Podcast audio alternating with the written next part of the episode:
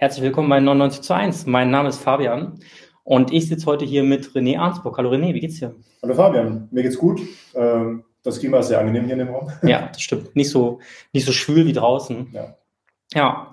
Und zwar sitze ich heute hier mit René als dem Herausgeber des Buchs Krieg, äh, ähm, Konflikt, Kampf. Kampf um die Ukraine vom Manifest Verlag. Das Buch dokumentiert die Entwicklung des Ukraine-Konflikts ökonomischen, geopolitischen Hintergründe und die Rolle von Russland, NATO und der EU ab ungefähr 2014. Und anhand von Analysen der sozialistischen Organisation Solidarität, die wiederum Teil ist des Committee for Workers International. Genau. genau. Und ähm, wie ihr es gewohnt seid, könnt ihr parallel hier Fragen stellen. Und wenn die äh, Fragen passen, dann äh, werden wir die auch äh, mit bearbeiten. Und ansonsten stelle ich jetzt erstmal kurz René vor. René arbeitet für den Berliner Manifest Verlag, ist seit Jahren im gewerkschaftlichen Bereich aktiv. René ist, wie gesagt, ähm, Mitglied der SOL, der sozialistischen Organisation Solidarität. Und die wiederum ist äh, Teil des Workers, äh, des Committees for Workers International. Verwirrend, äh, die ganzen trotzkistischen Organisationen und ihre. Äh, Kannst du einfach CWI sagen? Genau, ihre ähnlichen. Ja, genau, CWI und hat zusammen mit Sascha Stanicic ja, ja. Ähm, dieses Buch, ähm, ähm, das wir jetzt hier auch gar nicht liegen haben, äh, mit rausgegeben. Schön, dass du Zeit für uns hast. Vielen Dank für die Einladung. Ja, sehr gern. Ähm, vielleicht als erstes mal, ähm, für die meisten Menschen fängt der Krieg jetzt so im Februar an, äh, Februar 2022. Tatsächlich herrscht ja schon seit 2014 Krieg in der Ukraine.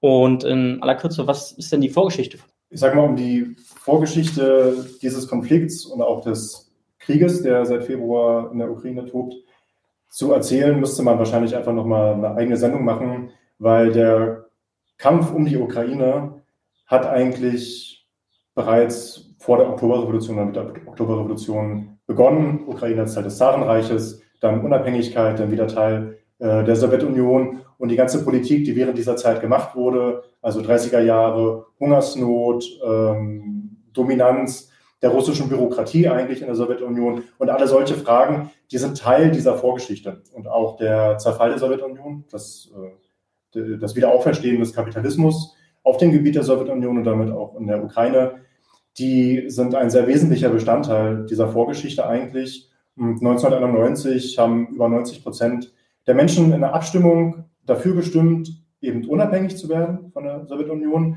Wohlgemerkt, es gab die Alternative nicht. Also es gab nur die Alternative äh, oder es gab nur die Option, okay, die Sowjetunion verfällt und wir sind jetzt ein unabhängiger Staat, aber eine Rückkehr zum Status vorher gab es ja nicht, weil der Kapitalismus restauriert wurde auf dem Gebiet. Und ähm, dementsprechend hat das was damit zu tun. Es hat auch was damit zu tun, wie sich die Eigenständigkeit der Ukraine eigentlich in den nachfolgenden Jahren und die Beziehung zu Russland gestaltete. Weil vorher hatte man eine Systemkonkurrenz, also vor allen Dingen US-dominierter Westen gegen äh, den Warschauer Pakt, den Ostblock, wenn man so will, mit der Sowjetunion in der führenden Position. Und jetzt hattest du auf einmal keine Planwirtschaft, kein nicht kapitalistisches Land mehr, sondern Russland ist ein kapitalistisches Land geworden und stand in der Konkurrenz zu anderen kapitalistischen Mächten, die aber wirtschaftlich viel stärker waren als Russland. Und dazwischen steht jetzt eine Ukraine, die kleiner ist, die zwar noch eine Atommacht ist, aber bis 94 wurden die ganzen Atomsprengköpfe abgegeben. Die meisten sind zurück nach Russland gegangen und eigentlich mit einer äh, sehr schwachen eigenen Kapitalistenklasse, die darauf angewiesen ist, entweder sich auf die eine oder auf die andere Seite zu stützen. Also auch wenn Russland eine schwache kapitalistische Nation war, war sie immer noch eine militärische Großmacht. Also das, was sie quasi von der Sowjetunion geerbt haben. Und äh, ja, dementsprechend hattest du sehr lange einen sehr starken Einfluss der, ich sage mal, in ihrer Macht und wirtschaftlichen Macht auch wachsenden äh, russischen Oligarchie in der Sowjetunion, äh, in, der, in der Ukraine, äh, die nach der Sowjetunion dann entstanden ist. Und es gab so ein Zwischenspiel, also Janukowitsch ist ja einer der bekanntesten pro-russischen Präsidenten wahrscheinlich in der Ukraine, der später eine Rolle gespielt hat. Der wurde zwischendurch mal abgelöst von äh, Timoschenko. Das ist zum Beispiel ein sehr bekannter Name, die Präsidentin, mhm. die nach der Orangenen Revolution, so wurde das bezeichnet, 2004 äh, dann an die Macht kam. Und die hatten zwischenzeitlich so einen Pro-EU-Kurs versucht zu etablieren, aber dieser Pro-EU-Kurs hat halt keine andere Folge gehabt, als irgendwie das Land weg vom russischen Kapital für europäisches Kapital. Und das bedeutet natürlich für das Kapital von Frankreich und Deutschland, äh, Deutschland in der führenden Rolle dann äh, zu öffnen und hat äh, der sozialen Misere äh, in der Ukraine, also muss man sich vorstellen, das Land ist nachdem es kapitalistisch geworden ist, ins Bodenlose gefallen. Die Sterblichkeitsrate ging nach oben, Kindersterblichkeitsrate ging nach oben, äh, die sozialen Systeme wurden komplett zerstört, wie in allen anderen Ländern auch. Aber die Ukraine war nochmal besonders hart getroffen. Und auch dieser proeuropäische Kurs konnte das nicht beenden. Das heißt, Janukowitsch kam irgendwann zurück, äh, Timoschenko und ihre Partei wurden abgesetzt. Und dann stand er aber vor der Situation 2010, das Land rutschte immer weiter in Richtung Staatspleite und er musste versuchen, damit irgendwie umzugehen. Und er begann dann zwischen der EU und Russland zu lavieren. Es war eigentlich geplant, ein Assoziierungsabkommen mit der EU zu unterzeichnen. Das hätte beinhaltet auch einen Kredit für die Deckung der 15 Milliarden US-Dollar Staatsschulden, die die Ukraine hatte, zu bekommen. Aber wir wissen das, wenn, die, wenn der internationale Währungsfonds irgendwo einen Kredit vergibt, dann sind damit Kürzungen im sozialen Bereich, Kürzungen im öffentlichen Haushalt, massive Privatisierung und so weiter und so fort verbunden. Und im letzten Moment machte dann äh, Janukowitsch den Schwenk Richtung Russland. Russland sagte, okay, ihr kriegt Kredite, um die Staatsschulden zu decken ihr kriegt günstigen Zugang zur Energie, aber damit verbunden waren ähnliche Forderungen, die auch der IWF e erhoben hätte. Also es, mhm. Russland sagt, okay, wir wollen aber auch trotzdem in der Ukraine äh, strukturelle Änderungen sehen. Damit war vor allen Dingen die Landwirtschaft gemeint, weil die war, ich sage mal, im größeren Teil noch staatlich ähm, reglementiert, wie so Land veräußert werden konnte und wer sich das kaufen konnte. Und natürlich wollte dann äh, Putin dafür sorgen, dass auch das russische Kapital größeren Zugriff auf die Ländereien äh, dort bekommt.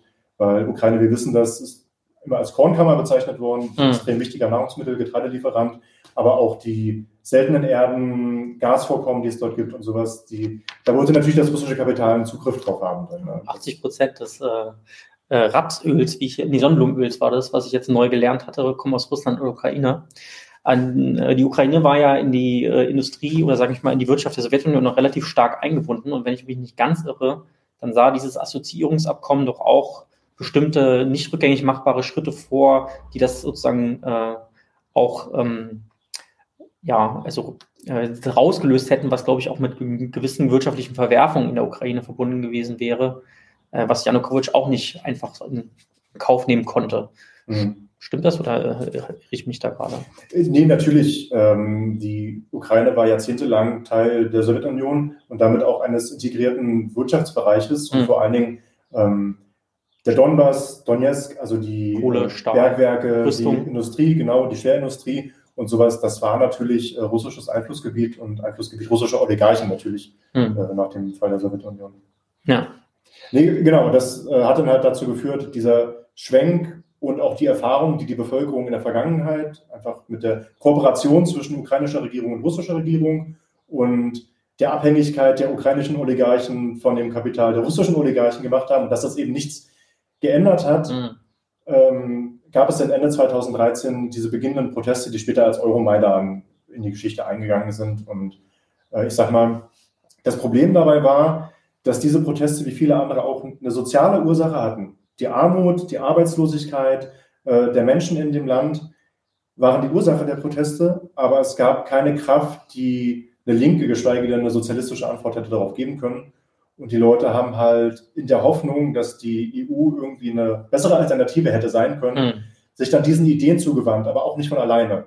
Mhm. Also ist klar, ich sag mal so, Pro-EU-Kräfte wie äh, die äh, Partei von Vitali Klitschko, mhm. der Kiewer Bürgermeister äh, war, oder der rechte Sektor oder Swoboda oder andere Kräfte, also bis hin zu faschistischen Kräften, die sich aber einen Pro-EU-Anstrich gaben, hm. Ähm, auch wenn sie jetzt mit der Europäischen Union nicht viel am Hut haben. Wie, wie aktuell auch. Wie aktuell auch, genau. Ja. Die äh, sind natürlich dankbar für äh, die Waffen dort. Die haben da sehr schnell reingewirkt und ich sag mal, die bürgerlichen Pro-EU-Kräfte, darunter auch die alte Partei von Timoschenko, ähm, haben sehr schnell die ganzen Proteste in so eine Richtung gedrängt, dass es jetzt eine Öffnung Richtung äh, EU geben muss, dass es eine Abkehr von dem russischen Einfluss geben muss und sowas. Und auf dem Platz sind sehr schnell auch, ich sag mal so, offen faschistische Milizen äh, aufgetaucht, also von dem äh, rechten Sektor. Das sind unter anderem die gewesen, die jetzt in dem berüchtigten Azov-Regiment äh, mitkämpfen. Hm. Und die Linken wurden da relativ schnell auch vom Platz äh, verprügelt. Also am Anfang haben, hat man teilweise noch zusammengekämpft, aber irgendwann, äh, als dann, äh, ich sag mal, ähm, klar war, ähm, dass man da auch eine gefestigte Position hatte, haben die rechten Kräfte auch angefangen, Linke dann zu vertreiben und letztendlich auch mehr oder minder die Einflussmöglichkeiten abgeschnitten, die da vorhanden waren. Ja, absolut. Also ich sag mal, die rechten Truppen um Svoboda und dem rechten Sektor, die haben das massiv eskaliert und haben auch, also diese Plünderung von Läden und anderen Sachen, die dann als Rechtfertigung genommen wurden, den Linken auf die Fresse zu geben, die haben sie geliefert, weil sie ganz genau wussten, in diesem Bündnis, was sich gebildet hat aus verschiedenen äh, bürgerlichen Kräften um Klitschko und die alte Vaterlandspartei von Timoschenko und den rechten Kräften war ihre Position eigentlich schon gesichert. Also es war klar, dass die in den neuen Staatsapparat, dass die auf jeden Fall eine Rolle spielen werden äh, bei einer Neugestaltung der ukrainischen Regierung. Also mussten die Linken weg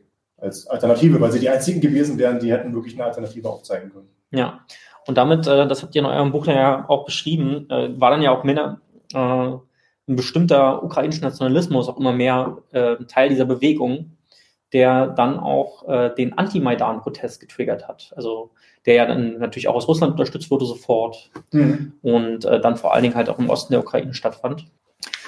Ähm, und auch äh, da bestimmte Befürchtungen, also, also die, die, der ukrainische Nationalismus hat dann bestimmte Befürchtungen und Angst vor Unterdrückung ähm, hervorgeführt, die dann auch dazu geführt haben, dass die auch durchaus neonazistischen Kräfte, die so allrussisch sind, äh, eine gewisse Stärkung erfahren haben und, und, dann auch direkt von Putin unterstützt worden sind. Ja, du hast äh, sofort, nachdem die Maidan, also nachdem äh, Janukowitsch abgedankt ist. Also er hat natürlich versucht, erstmal diese Proteste so ein bisschen zu befrieden und Zugeständnisse zu machen. Das hat aber überhaupt nicht funktioniert, hm. weil er für die Leute einer der Vertreter des korrupten Regimes war und weg musste. Hm.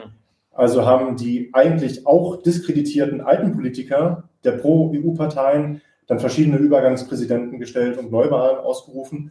Und es war sehr schnell klar in Richtung der russischsprachigen Bevölkerung oder der ethnischen äh, Russinnen in der Ukraine, dass keinerlei separatistische Tendenzen, also die wurden da schon herbeigeredet, geduldet werden. Und es war klar, dass, dass durch die Integration von Svoboda, die den Generalstaatsanwalt angestellt haben und andere, dass es da eine Politik gegen die russischsprachige Bevölkerung in der Ukraine einfach geben wird. Und die Gegenreaktion hat es natürlich dann gegeben im Osten des Landes, wo du dann äh, eher pro-russische Demonstrationen hattest. Und dann äh, hat das natürlich auch zu, ich sage mal, diese ganze Prozess nach der Loslösung der Krim. Das ist ja so ein bisschen ineinander übergegangen. Du hast dann ähm, Euromaidan ging dann bis Januar, Februar 2014. Im Februar 2014 ist der Präsident der Regierung auf der Krim schon nach Moskau gereist, um vorzufühlen, ob es nicht möglich wäre, die Krim in russisches Staatsgebiet zu integrieren, falls die Lage in der Ukraine sich weiter destabilisiert. Mhm. Und dann hatten wir den ganzen Prozess Ausrufung eines Referendums. Russland entsendet Truppen äh, auf die Krim. Und da gab es ja auch schon Marinestützpunkte. Ne? Also die Schwarzmeerflotte hat einen sehr wichtigen mhm. Stützpunkt äh, auf der Krim gehabt. Aber das war jetzt auch nicht einseitig, weil es ging auf beiden Seiten. Es gab Zusammenstöße auf der Krim zwischen pro-ukrainischen und pro-russischen Kräften. Und es gab auch beiderseitige Militärmanöver im Schwarzen Meer um die Krim herum, also mhm. so, so äh, einzelne Scharmützel. Und das hat dann quasi als Anlass dazu gedient, dass die Regierung auf der, also die Regionalregierung auf der Krim gesagt hat, okay, wir führen ein Referendum durch, über 96 Prozent haben sich für äh, die Eingliederung in die Russische Föderation entschieden. Mhm. Da muss man jetzt sagen, war das jetzt ein Referendum, wenn wir sagen, also ich vertrete das und äh, finde, Marxistinnen und Marxisten sollten die Position vertreten, dass es das Recht auf Selbstbestimmung der Nation gibt. Das bedeutet, wenn durch einen demokratischen Entscheidungsprozess entschieden wird, dass ein Gebiet sich lostrennt, einem anderen Staat anschließt, Autonomie will, wie auch immer das dann aussieht, ähm, dass das äh, akzeptiert wird und dass es ein Recht ist, äh, eben nationale Selbstbestimmung auszuüben, war das Referendum auf der Krim unter dem Eindruck des heraufziehenden Krieges in der Ostukraine und den russischen Truppen jetzt das, was wir unter einem demokratischen Referendum sehen würden, von den Leuten von unten organisiert, in demokratischen Komitees organisiert und weiß ich was. Das war es mit Sicherheit nicht. Ja. Wäre das Ergebnis anders ausgegangen, wenn die russischen Truppen nicht dort gewesen wären? Das glaube ich aber auch nicht, mhm. weil der größte Teil der Krim-Bevölkerung ist eben äh, ethnische Russinnen und Russen. Dazu muss man aber auch sagen, Es gibt trotzdem äh, die tatarische Bevölkerung dort, es gibt trotzdem einen geringen Teil der ukrainischen Bevölkerung und die sind jetzt ihrerseits dem staatlichen Nationalismus äh, Russlands ausgesetzt. Ne? Also das ist jetzt keine Situation, in der die Minderheiten dann da irgendwie geschützt werden. Und das ist auch was, was wir dann wahrnehmen müssen in der Situation. Ja, für, für mich stellt sich so ein bisschen die Frage, wie überhaupt jetzt da die Wahlbeteiligung war oder so. Also da äh, haben ja, äh, ich sag mal, nicht gekennzeichnete russische Soldaten mhm. letztendlich relativ schnell die Macht übernommen. Und ähm, die Krim-Tataren haben zum Boykott zum Beispiel aufgerufen. Ja. Also die sind jetzt äh, mit 300.000 äh, Bevölkerung ungefähr auf der Krim jetzt nicht die größte Bevölkerungsgruppe, aber doch schon äh, eine, die hätte die vielleicht in ein oder anderen Prozent noch anders genau, aussehen lassen. Ja, ja. Auch, ja. Genau. Also von daher schwierig, das so zu beurteilen, sage ich jetzt mal. Naja. Fakt ist, die Russland hat die Situation natürlich genutzt äh, und sich sein, äh, seine äh, Schwarzmeerflottenstützpunkt gesichert mhm. und nicht nur das, sondern sich ja auch letztendlich äh, einen Teil Russland wieder zurückgeholt. Ne? Khrushchev hat ja damals äh, die Krim abgegeben gehabt mhm. an, äh, an die Ukraine. Und nicht zuletzt, äh, du hast es vorhin auch schon kurz an, angesprochen, gibt es rund um die Krim und im Schwarzen Meer auch eine ganze, äh, also reichlich Gasvorkommen, die ja auch nicht gerade unwichtig sind. Also gerade für so einen Rentierskapitalismus wie in Russland, der im Wesentlichen eigentlich nicht von eigener Produktivität oder von Industriegütern äh, so richtig lebt, sondern vor allen Dingen vom Verkauf von Rohstoffen, mhm. ist das natürlich wichtig, einerseits sich diese äh, Rohstoffe zu sichern, andererseits eben aber auch nicht den Konkurrenten direkt vor der Haustür entstehen zu lassen. Und das äh, ist vielleicht auch eine gute Überleitung. Ähm, okay, wir hatten dann sozusagen ja nicht nur dann die Krim, sondern auch äh, die Volksrepubliken. Äh, sogenannte Volksrepubliken. Ja. Genau, also auch äh, im Wesentlichen, glaube ich, ähm, allrussische Nationalisten, die dann auch nicht bestehen würden, würde ich jetzt mal behaupten, wenn sie nicht von einem russischen, vom russischen Staat unterstützt werden würden. Aber ähm, allgemein würde ich gerne noch mal ein bisschen über den Charakter dieser Regierung in der Ukraine einerseits, aber auch äh, in Russland sprechen. In der Ukraine hast du es auch gerade schon angesprochen. Also letztendlich gab so ein, äh, gibt es halt sozusagen eine Reihe von Oligarchen, die sich immer so ein bisschen abwechseln, je nachdem, wer sich wo mit seinen Geschäftsinteressen gerade anlehnt. Also als Janukowitsch dann abgesetzt wurde, sind ja natürlich auch reihenweise andere Oligarchen umgefallen und war dann auch, auch auf einmal äh, pro-europäisch. Äh, was ist der Charakter dieser, dieses Landes? Ist äh, verteidigt, wird dort gerade die westliche Freiheit verteidigt? Also, was da gerade verteidigt wird, ist der Zugriff des westlichen Kapitals auf die geostrategische Position der Ukraine gegenüber dem Konkurrenten Russland. Was da verteidigt wird, ist der Zugriff auf die ukrainische Agrarwirtschaft, also diese schwarze Erde, die es wirklich nur in der Ukraine gibt, die mhm. extrem fruchtbar ist. Der Zugriff auf die Rohstoffe, äh, was wir schon hatten, auch als, als Stichpunkte. Und ich finde, gerade in Bezug auf die Getreide, Mais, Rapsproduktion und so, die enorm ist in der Ukraine, mhm. Das ist, da wird immer sehr viel gerade über Gas vorkommen und andere Sachen und die Bergwerke äh, geredet, äh, Kohle und Stahl und solche Sachen. Die sind wichtig wirtschaftlich, aber man darf angesichts der sich verschlechternden klimatischen Situation auf der Erde, mhm. wachsenden Bevölkerung, nicht unterschätzen, wie wichtig der Zugriff auf Nahrungsmittel ist, also Ressourcen, die das herstellen können. Gerade für Länder, die eine expansive Bevölkerung haben, ähm, wie schnell diese Bevölkerung wachsen kann, wie schnell also auch die Volkswirtschaft wachsen kann, ist ja dadurch auch begrenzt, wie gut man Zugang zu Nahrungsmitteln hat. Mhm. Und das sicherzustellen, das ist ein großer Faktor in diesem ganzen Ukraine-Konflikt, jetzt Ukraine-Krieg, der ein bisschen unterbeleuchtet wird eigentlich. Ähm, das finde ich eigentlich einen äh, extrem äh, wichtigen Punkt dabei. Was den Charakter der Ukraine angeht und der Regierung, ich meine, das kann man jetzt nicht an abstrakten Werten festmachen, können wir vielleicht gleich nochmal zurückkommen, was jetzt diese Werte angeht, ähm, sondern welchem Klasseninteresse dient die Regierung. Da haben wir auf der einen Seite Putin, wir haben bereits über die Oligarchen. Also das ist ein spezielles Wort für russische Kapitalisten. Das sind Milliardäre, das sind Kapitaleigentümer. Ähm, ehemalige Apparatchiks. Ehemalige Apparatchiks, die sich für einen Euro Bergwerke oder für einen Rubel Bergwerke gekauft mhm. haben unter Jelzin und solche Sachen. Also das ist die russische Kapitalistenklasse, eine Kapitalistenklasse, wie es sie in anderen Ländern auch gibt. Die wird nur speziell bezeichnet. Es hat auch ein ideologisches Element zu sagen, die Oligarchen, weil Oligarchen sind immer irgendwie besonders schlimm, mhm. aber die deutsche Kapitalistenklasse ist ja nicht irgendwie besser oder sowas. Ne? Korruption mhm. läuft hier auf einem anderen Level ab vielleicht. Ähm, also auf der einen Seite ist das, das heißt, Putin ist ein Vertreter einer pro-kapitalistischen Politik. Mhm. Das hatte ich ja schon gesagt. Ne? Also nicht sozialistisches Land, Planwirtschaft, Sowjetunion ist kaputt gegangen. Ähm, und die, der Kapitalismus wurde wiederhergestellt auf dem Gebiet der Sowjetunion. Gleiches trifft auf die Ukraine zu. Äh, Zelensky und die ganzen Regierungen vor ihm waren pro-kapitalistische Regierungen, die nicht so mächtig sind äh, wie Russland, die schon gar nicht so mächtig sind wie Deutschland oder die USA, aber nichtsdestotrotz pro-kapitalistische Regierungen, die jetzt da nicht irgendwie unsere Freiheit verteidigen, sondern den freien Zugriff des, äh, also vor allen Dingen westlichen Kapitals auf die Ukraine. Ja, letztendlich ja äh, äh, keine geeinte Kapitalistenklasse, sondern Kapitalfraktionen, die sich an bestimmten größeren Märkten anlehnen. Ja, also eben entweder europäisch oder russisch. Und das ist ja eigentlich das, äh, was man in der Ukraine beobachten kann. Es gibt auch die These, äh, die ich auch ein bisschen charmant finde, dass ja eigentlich äh, die Ukraine ähm, politisch ähnlich ist wie Russland vor Putin, weil es die Leistung von Putin gewesen wäre, sozusagen, ähm, sich durchzusetzen in diesem Oligarchenkampf, das zu befrieden und dann bestimmte Verhältnisse in äh, so, also zum Beispiel die Armut ein bisschen zu verringern, schon eine Art von Stabilität zu bringen, die es in der Ukraine nicht gibt. Müssen wir jetzt gar nicht so in der Tiefe diskutieren. Das ist aber so ein bisschen, also ich, diese These wurde ja des Öfteren aufgeworfen, das war ja auch in Bezug auf die USA, war das so rund um den beginnenden Irakkrieg eine These, dass eben nur eine so starke imperialistische Macht wie die USA in der Lage ist, eine Befriedung dieser Region herbeizuführen. Hm wie man das jetzt denn auf Putin ummünzt, der in der Lage war, aufgrund, ja, weiß ich was für persönlicher Qualität. Nee, es war nicht seine persönliche Qualität, ganz klar. Nee, nee, nee, nee natürlich nicht, aber was dann so gesagt wurde, ja, ja. Äh, was dann irgendwie herausstechend war und warum jetzt in, der Russland, in Russland Ruhe herrscht. Mhm. Aber es ist ja auch eher eine Friedhofsruhe.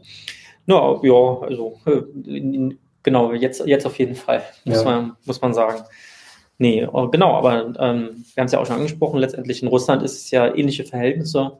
Auch da ähm, haben wir eine, eine, Wirtschaft, die im Wesentlichen halt schon ähm, von der Spitze her kontrolliert wird, von dieser Gruppe von Machthabern, die dann relativ große Konzernstrukturen äh, verwalten und eingebunden sind in die staatliche Macht. Und das ist eben stabiler in Russland als in der Ukraine. Und man muss auch sagen, Ukraine ist auch wesentlich ärmer zum Beispiel als Russland, also was sozusagen das Einkommen oder sowas eingibt. Ja, das stimmt schon. Äh, vor allen Dingen muss man aber auch sehen, dass die Ukraine nie eine Kapitalistenklasse hatte, die eine ähnlich unabhängige oder zum Teil unabhängige Rolle, sorry, ein bisschen weit weg, die eine ähnlich unabhängige oder zum Teil unabhängige Rolle wie in Russland hätte spielen hm. können. Ja. Also deswegen waren sie gezwungen, in Anlehnung oder sogar in Abhängigkeit eben der einen oder anderen Seite, Osten oder Westen, Russland oder EU, USA, ähm, um sich irgendwie abzusichern. Ja, ich würde ja gerne eine Frage mit äh, aufnehmen, die da gerade kam, und zwar ähm, fragt die Todesriune, äh, weil der Begriff immer wieder aufkam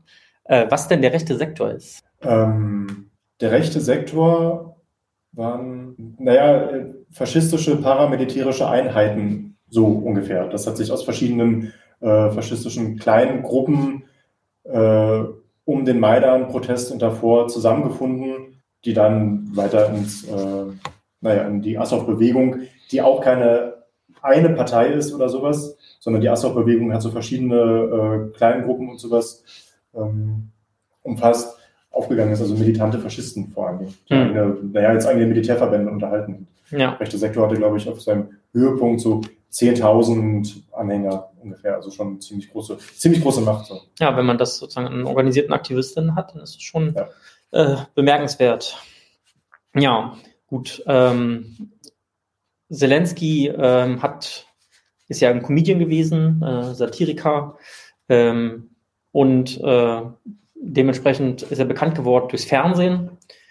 Ähm, und Fernsehen ist ja nicht staatlich in der Ukraine, sondern es war ein Privatsender. Äh, und letztendlich sozusagen gehört er auch zum Umfeld einer dieser Oligarchen. Was hat denn Zelensky eigentlich so für Politik gemacht? Also, ich finde vielleicht, um nochmal auf den Hintergrund zurückzukommen, diese Diener des Volkes, das war ja seine Fernsehserie, in dem er den ukrainischen Präsidenten gespielt hat.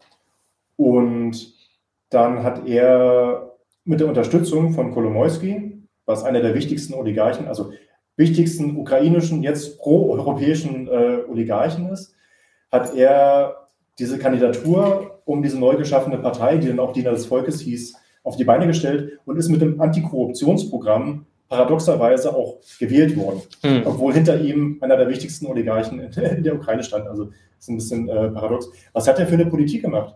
Also der hat eine Politik gemacht, die ähm, auf der einen Seite neoliberale Reformen vorsah, also diese Auflösung der staatlichen Reglementierung des Grund- und Bodenbesitzes, das war eigentlich Teil seines Regierungsprogramms. Er hat eine nationalistische Politik verfolgt, also schon unter Poroschenko, aber dann äh, nach 2018 umgesetzt von, äh, von Zelensky, gab es eine Politik, die gegen die Verwendung der russischen Sprache zum Beispiel äh, in der Ukraine vorgegangen ist. Da muss man wissen, für 40 Prozent der ukrainischen Bevölkerung, also dem, also dem Staatsgebiet der Ukraine, wie wir sie kannten, äh, ist Russisch die erste Muttersprache. Mhm. Und dieses Gesetz sollte die russische Sprache verdrängen aus dem Sprachgebrauch. In öffentlichen Einrichtungen und Krankenhäusern sollte nur noch Russisch gesprochen, äh, nur noch Ukrainisch gesprochen werden. Äh, Buchläden müssten 50 Prozent des Bücherbestandes ukrainische Bücher haben. Öffentliche Vorträge mussten sofort übersetzt werden auf Russisch und äh, Zeitungen, die eine bestimmte Auflage in russischer Sprache herausbrachten, müssen in gleicher Auflage in ukrainischer Sprache Zeitungen rausbringen. Also extrem hohe Hürden eigentlich zum äh, Konsum und zur Produktion von Medien in russischer Sprache. Und das mhm. ist schon, ähm, naja, das wurde schon zu Recht auch als krasse rassistische Diskriminierung äh, auch gegenüber der russischsprachigen Bevölkerung äh, dort verstanden. Das war eine Politik zum Beispiel von ihm. Die Kriegspolitik sieht nochmal ganz anders, also nochmal krasser aus, aber mhm. ja. Ja. auch aber was sozusagen so Arbeitsrecht oder ähnliches angeht, war es jetzt auch kein Linker, wenn ich es mal so andeuten darf. Nein, mitnichten, überhaupt nicht. Ja, also ähm, kurz vor dem Krieg gab es äh, Streiks äh, von Bergarbeitern, zum Beispiel auch in Donetsk. Da ist auch die ukrainische Polizei recht stark ähm, tätig geworden, um das niederzuschlagen. Und äh, du hast es ja auch Politik, also auch was so Arbeitsrechte angeht, man muss dazu wissen, ähm, in der Ukraine ist es auch öfters mal der Fall, dass irgendwie Leute nicht für ihren Lohn bekommen und da monatelang auf ihr Gehalt warten und so weiter und so fort. Das war gerade vor dem Krieg auch ein Riesenproblem, ja. ne? Also, dass sie zum Teil äh, vier oder acht Wochen oder auch Staatsbedienstete ja, ja. keinen Lohn bekommen haben. Ja, während sich gleichzeitig die Oligarchen auch gut bedient haben äh, durch diese staatlichen äh, Unternehmen. Ja, gut bedient ist ein gutes Stichwort, weil in den Pandora Papers von 2021 ist der Name Zelensky aufgetaucht, ja. der in irgendwelchen, mit irgendwelchen Offshore-Banken und auf den Cayman Islands und weiß ich was äh, Millionenbeträge weggeschafft hat. Also, also der, eine gute, gute Villa auch mal gekauft hat an der einen oder anderen ja, Stelle. Ja, also, genau. ja, genau. Ja, äh, äh von Putin gibt es ja diese entsprechenden Gerüchte auch, dass er ja eigentlich ja einer der reichsten Männer der Welt wäre inzwischen schon äh, und 40.000 äh, Euro Trainingsanzüge tragen würde in seinen äh, in seinen Propagandavideos. Wie hat denn ähm, äh, jetzt im Krieg, na, also wir haben ja auch ähm, eine der ersten Nachrichten, die mich persönlich auch sehr gefreut hat, war, dass sofort in Russland Menschen auf die Straße gegangen sind mhm. und gegen den Krieg protestiert haben. Da hat man auch noch eine ganze Reihe von äh, Handyvideos und sowas auch noch gesehen, auch äh, teilweise Personen des öffentlichen Lebens, die sich dagegen ausgesprochen haben, also selbst in der doch eher staatstragenden KP in Russland haben auch Abgeordnete dagegen protestiert. Ähm, wie geht man in Russland mit diesem Protest um? Ich, also, wir können davon ausgehen, dass wir in der deutschen Medienlandschaft, die ja sehr stark auf Seiten der ukrainischen Regierung, der ukrainischen Kriegspartei steht, sehr schnell von Antikriegsprotesten in Russland mitbekommen würden. Hm. Das wurde ja von allen Dächern geschrieben. Und in den letzten Wochen hat man da nichts mehr von gehört. Also ich ja. glaube, die Proteste waren zwar landesweit und die waren auch sehr mutig, aber die wurden sehr brutal niedergeschlagen. Also es ist teilweise von Hunderten Verhafteten, von Tausenden. Ist schwer zu sagen. Mhm. Ähm, die Rede gewesen. Also ich sag mal, alle, die sich irgendwie auch nur kritisch ansatzweise geäußert haben in den Medien, Journalistinnen und Journalisten sind geflohen oder haben Berufsverbote. Und ich glaube, das Krasseste ist ja, dass eben nicht mehr offen vom Krieg in Russland gesprochen werden darf mhm. in der Berichterstattung geschweige denn irgendwie kritisch äh, gesprochen werden darf oder kritisch beleuchtet werden darf. Da stehen dann Freiheitsstrafen bis zu 15 Jahre drauf, äh, wenn das jemand macht. Und das ist natürlich eine, de facto komplett Zensur, wenn du Leute 15 Jahre in Knast sperrst hm. äh, und so. Da darf Krieg nicht erwähnt werden. Das sind dann immer so Formulierungen drumherum, die dann gewählt werden. Aber, ja. Militäreinsatz. Ja, ja. Operation. Genau, ja, ich habe äh, von, also auch Bilder gesehen von irgendwelchen Grundschulkindern, die dann auf Polizeiwachen abgeführt wurden, weil sie äh, in äh, an, an die Kriegsprotesten teilgenommen haben. Aber eigentlich eine äh, erstmal eine sehr mutmachende Geschichte gewesen äh, und äh, ja, wird äh, direkt niedergeschlagen. Wie ist es in der Ukraine? Wie kann man sich denn jetzt, äh, so das Kriegsrecht ist in der Ukraine verhängt, mhm. dort spricht man natürlich auch von Krieg, dementsprechend. Ähm, wie ist man in der Ukraine damit umgegangen? Es gab auf jeden Fall sehr schnell eine Generalmobilmachung Also die allgemeine Wehrpflicht wurde für alle Männer zwischen 18 und 60 Jahren hm. eingeführt. Oder der, der verpflichtende Militärdienst. Das bedeutet, dass wer das Land verlassen wollte und als männlich gesehen wurde, ich sage das ganz bewusst, weil das gerade für äh, Transpersonen ein riesiges Problem war, die ihre offiziellen Dokumente nicht ändern konnten in der Ukraine, in deren Pass männliches Geschlecht stand, die wurden an der Grenze eben rausgezogen und wieder zurückgeschickt. Das hieß, äh, wo jetzt so die alte Friedensbewegung immer sagt, das Recht auf Kriegsdienstverweigerung ist ein Grundrecht, für das wir eintreten. Mhm. Das wird den Leuten verwehrt. Also es gibt eine Generalmobilmachung zwischen 18 und 60 Jahren. Männer dürfen nicht das Land verlassen. Es gibt extreme Repression, auch von Militäreinheiten. Ich sage mal, seit 2014 sind die äh, rechten Parteien und die Funktionsträger der rechten Parteien sehr stark integriert in den, äh, in den Staatsapparat mhm. und auch in den Polizei- und Militärdienst. Also du hast dann äh, ein äh, faschistischer Oberst wurde zwischendurch dann eben von ukrainischer Seite als Bürgermeister von Odessa eingesetzt, um dort für Ruhe zu sorgen, mhm. Proteste niederzuschlagen, also vor allen Dingen Proteste gegen die Ukraine niederzuschlagen. Parteien wurden verboten. Wir haben schockierende Bilder gesehen von äh, äh Romna und City, die äh, malträtiert wurden, Straßen bezichtigt wurden, äh, gestohlen zu haben und andere Sachen. Also das ist gerade die Situation da im Kriegsland Ukraine. Genau. Und diverse linke Parteien sind auch. Genau, unter dem Vorwand, dass sie pro-russisch wären. Äh, also es hat natürlich auch ausgereicht, dort offiziell eine kritische Position gegenüber der ukrainischen Regierung äh, zu beziehen. War jetzt, waren jetzt sicherlich auch tatsächlich äh, russisch-nationalistische äh, Punkte mit bei, bei einigen Parteien oder sowas, aber das waren ja über zehn Parteien und Organisationen, die verboten wurden. Also da ist der Hammer auch gefallen. Hm. Okay, dann gibt es ja noch äh, die Frage, äh, die in der deutschen Linken angeregt diskutiert wird, ist denn das jetzt Imperialismus, was Russland da macht oder was Russland da nicht macht? Also für uns als Marxisten ist ja klar, also Imperialismus ist nicht nur irgendwie ein Angriffskrieg zu führen, aufgrund eines dann vermeintlich durchgeknallten äh, russischen Präsidenten, der dann angeblich ein großes, großrussisches Reich und will, sondern Imperialismus ist eine andauernde Auseinandersetzung zwischen verschiedenen Staaten, also letztendlich äh, ein beständiges Ringen um Anteile an der Weltwirtschaft, Absatzmärkte, Zugänge zu Rohstoffen und so weiter und so fort. Ähm, in letzter Instanz geht es also bei imperialistischen Konflikten um ökonomisch. Wir haben es jetzt schon ein bisschen angesprochen. Du hast mhm. die, ähm, die, äh, die Kornkammerfunktion der Ukraine angesprochen. Ein bisschen sprachen wir auch schon über Gas. Äh, Rolle wird auch spielen, dass es ja eine relativ gute äh, Ausbildung in der Ukraine zu genießen gibt, bei gleichzeitig sehr geringen Lohnkosten, was natürlich auch für ähm, so Länder wie Deutschland vielleicht äh, interessant ist, die ja bisher in Ungarn oder so produzieren müssen, wo die Löhne ja dann noch mal ein bisschen höher sind äh, aber auch für Russland. Also was sind da die ökonomischen Interessen, um die es da eigentlich geht? Wo du das gerade angesprochen hast, natürlich ist das osteuropäische EU-Ausland das deutsche Kapital Billiglohn, Hinterland, wo sie Produktion hin verlagert haben, aber das hat in der Ukraine auch schon begonnen. Ja. Also 2014 wurden, ähm, ich sage mal, vor allem Komponentenherstellung, ein großer Austausch zwischen chemischen Produkten, also sowohl chemische Rohstoffe, die aus der Ukraine nach Deutschland geliefert wurden, aber Endprodukte, die wieder zurück in die Ukraine exportiert wurden. Also da hat es schon eine stärkere wirtschaftliche Verflechtung auch in der Vergangenheit gegeben. Und äh, was jetzt die ökonomischen Interessen sind, ist natürlich auf der einen Seite will Russland den Zugriff, das haben wir ganz am Anfang gehabt, ne, auf die äh, Ostukraine vor allen Dingen nicht verlieren, den Einfluss des russischen Kapitals dort äh, nicht verlieren. Aber das ist auch für eine imperialistische Nation wie Deutschland extrem wichtig, ihr Einflussgebiet dort auszubauen. Und in, innerhalb von Europa ist sie ja äh, die führende Nation. Und gerade haben wir eine Situation, wo eigentlich auch das Lager der USA gestärkt wird. Also die NATO ist ja ein Militärbündnis unter Führung der USA. Und es konzentriert sich gerade so ein bisschen darauf, weil die USA ist immer noch die größte Militärmacht der Welt und natürlich spielen die nochmal eine andere Rolle als ein Land wie Frankreich oder Deutschland, die auch Schlagkräfte, also ein großes Militär haben, eine große wirtschaftliche Macht, aber eben trotzdem nicht äh, vergleichbar sind auf der einen Seite. Und du, du lachst vor dich hin. Ja, ja, nur weil ich hier gerade lese, dass mein Mikro übersteuert war. Sorry. Ach so, ja, okay, genau. gut. Ich hoffe, also es ist behoben war das, jetzt. War das äh, das äh, Laptop-Mikro irgendwie an, aber das ist jetzt ja, hast ja gesehen, Nadim hier reingehuscht. Ja, das ist. Wir versuchen hier professionell natürlich äh, vielen Dank, das zu überspielen, aber es hat gerade überhaupt nicht funktioniert. Kein Problem. Ja. Ja.